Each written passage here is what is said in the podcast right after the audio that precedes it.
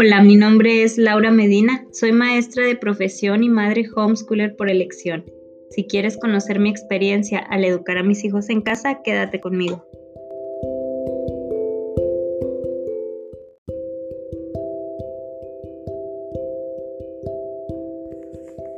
Hola, a continuación les quisiera platicar acerca de un libro que leí que se llama Los modelos pedagógicos hacia una pedagogía dialogante del autor de Subiría. Él nos ayuda a comprender cómo los diferentes modelos pedagógicos están impregnados en, en nuestras prácticas. Nos habla acerca de que un modelo pedagógico es necesario para responder a las necesidades de un contexto, de una comunidad particular y de un momento histórico frente a unos sujetos, una situación social, económica y política determinada. El modelo pedagógico es lo que adoptan los países para de una manera pues homogénea llegar a las escuelas con ciertos contenidos y currículums creados para lograr un fin común. Bueno, pues esto en la educación en casa es importante también que lo, que lo reconozcamos, pues, porque quizá alguno de estos modelos pedagógicos pues son de los que está impregnada nuestra práctica. El primero de ellos que, analiza es el modelo tradicional. Dice que eh, este es visto como los conocimientos vienen del exterior y las normas acumuladas y pues hay que vaciarlas hacia el niño porque el niño viene como una hoja en blanco que es un sujeto inmaduro que debe ser encarrilado y disciplinado. Entonces, es un elemento pasivo de este proceso educativo el papel del alumno en, la pedagogía o el modelo tradicional. El docente pues es el transmisor de los conocimientos y de las normas culturalmente construidas, es quien dicta la lección, es el poseedor del saber, él se encarga de repetir y hacer repetir, de corregir y hacer corregir, dotar a los estudiantes de saberes enciclopédicos, es decir, lo que viene ya en los libros y las normas de convivencia social acumuladas. Es una exposición oral y visual reiterada por parte del maestro, o sea, es quien habla más y la evaluación pues se trata de, determinar hasta qué punto ha quedado asimilado lo que, lo que el docente ha estado trabajando y repitiendo constantemente.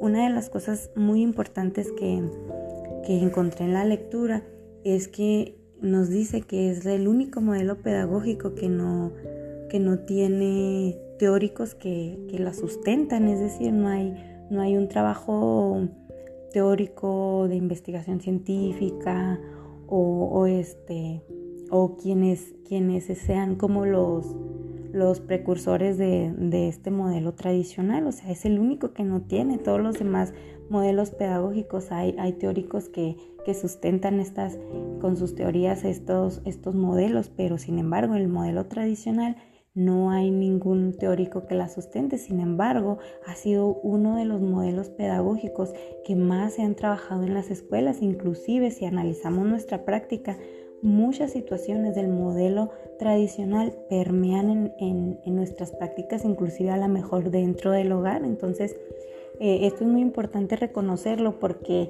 nos habla de, la corriente, de la fuerza que tiene este modelo tradicional en nuestras vidas, de qué manera ha sido implantado, que en las escuelas a lo mejor no es no está siendo analizado, reflexionado y se sigue llevando este mismo modelo, aunque se piense diferente. Es decir, es como, como algo que ya está instituido y simplemente se va reproduciendo. Bueno, a continuación les hablaré del conductista. Este está encargado de transmitir saberes socialmente aceptados y más que nada el, papel del maestro es reforzar las conductas, como que las conductas aquí en el modelo, pues obviamente por su nombre conductista se trata, esto es, lo importante, el comportamiento esperado.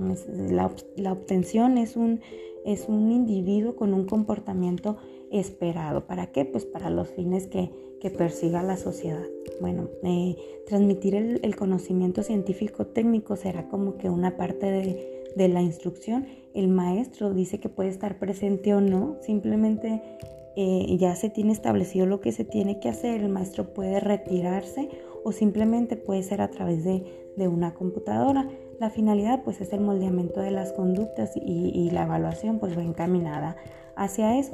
Otro modelo es el humanista. Este modelo es el que últimamente se le ha apostado por, por ir hacia este modelo y recuperar un poco como que la, la libertad, como ese, ese ver al ser humano como es, que es un ser humano integral. Eh, esta enseñanza eh, no es una enseñanza directiva, está centrada más bien en el alumno. El humanismo matiza de una forma muy particular el rol del docente, tiende a ser un facilitador, es decir, ya no es el, autoritario, ya no es el que lo sabe todo, ya tiene un cambio en, este modelo.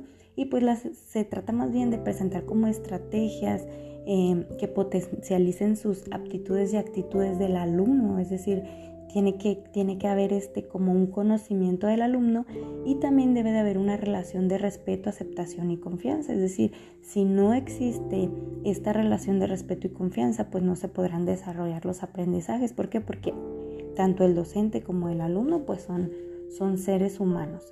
y en la evaluación se, se centra más que nada en en los aspectos cualitativos del proceso, eh, en, una diferenciación progresiva, es decir, cómo va avanzando, cómo va aprendiendo. No se trata de como que no hay esa presión de que adquiera el conocimiento rápidamente, sino que evaluar cualitativamente ese proceso y ver qué, es lo, qué son los logros que han llegado desde el punto de partida. Otro modelo eh, que se analiza en el libro es el cognoscitivo constructivista. Y pues como su nombre lo dice, pues se trata de la construcción de su propio conocimiento y del desarrollo cognitivo. El rol del maestro está dirigido a tener en cuenta este desarrollo y proceso cognitivo del alumno, es decir, que conozca cuáles son los procesos cognitivos del alumno para que él pueda este, desarrollar estrategias o pueda tener como un ambiente que ayude al niño a construir su propio aprendizaje. En la evaluación, pues también en esta, el resultado no es el importante, sino que se dice que el proceso de aprendizaje y de comportamientos logrados pues son los indicadores cualitativos que, pueden ayudar a inferir acerca de las estructuras y de los procesos mentales en los que se encuentran los niños. Enfatiza en la importancia de la experiencia, es decir, el alumno aprende también por esas relaciones interpersonales que tiene o las experiencias que, a las cuales está, eh, ha estado como en contacto y le han ayudado a, poder apropiarse de cierto conocimiento. Y por último, eh, nos, nos, presenta el modelo pedagógico crítico radical. Dice que aquí participa en la reflexión, el refuerzo y la crítica de, hacia lo demás, o sea, un, un, un alumno que, que, es capaz de analizar y de visualizar su punto de vista y poderlo defender. El maestro es una persona crítica también, debe ser una persona crítica, reflexiva, que cumpla un rol político en su, en su comunidad, es decir, que asuma la responsabilidad que tiene políticamente para, para educar, crear nuevos órdenes que estén en posibilidad de la libertad humana, es decir, aquí, la, la libertad y, el humanismo también es algo que está incluido, ver al, alumno como un ser humano integral, pero que también tiene la necesidad de, aprender en la libertad. Emerge como resultado de los trabajos de la crítica de los años 80 y 90 de filósofos y teóricos sociales de la escuela de Frankfurt.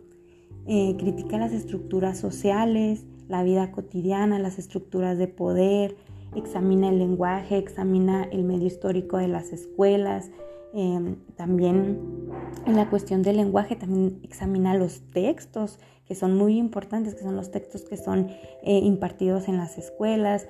Paulo Freire da muchas aportaciones a este tipo de modelo pedagógico y sus fundamentos para entender la educación liberadora y sus posibilidades los procesos de alfabetización, la cultura, el poder, la relación del currículum con este ejercicio de, la crítica, proporcionando una teoría radical y análisis dentro de la escuela. Bueno, pues existe aquí como una nueva posibilidad de abrir un, nuevo debate acerca de lo que es la escuela a través de una actitud crítica.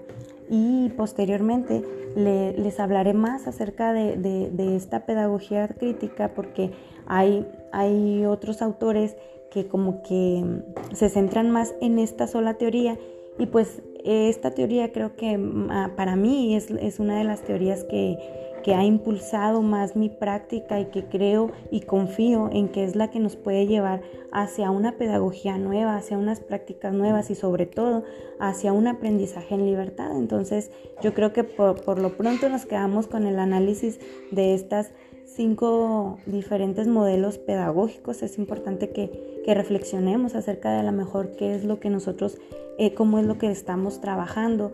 Y, y para mí, el conocer acerca de la pedagogía crítica, bueno, pues es un punto muy importante porque nos ayuda a ver más allá de lo que ha sido implantado y de la reproducción social que hemos venido este, teniendo año con año dentro de las escuelas, de las instituciones. Entonces sería muy importante que lo analizáramos, lo repensáramos y, estuviéramos más involucrados con, este tipo de teoría. Bueno, es lo que a mí me llama la atención, es lo que a mí me gusta.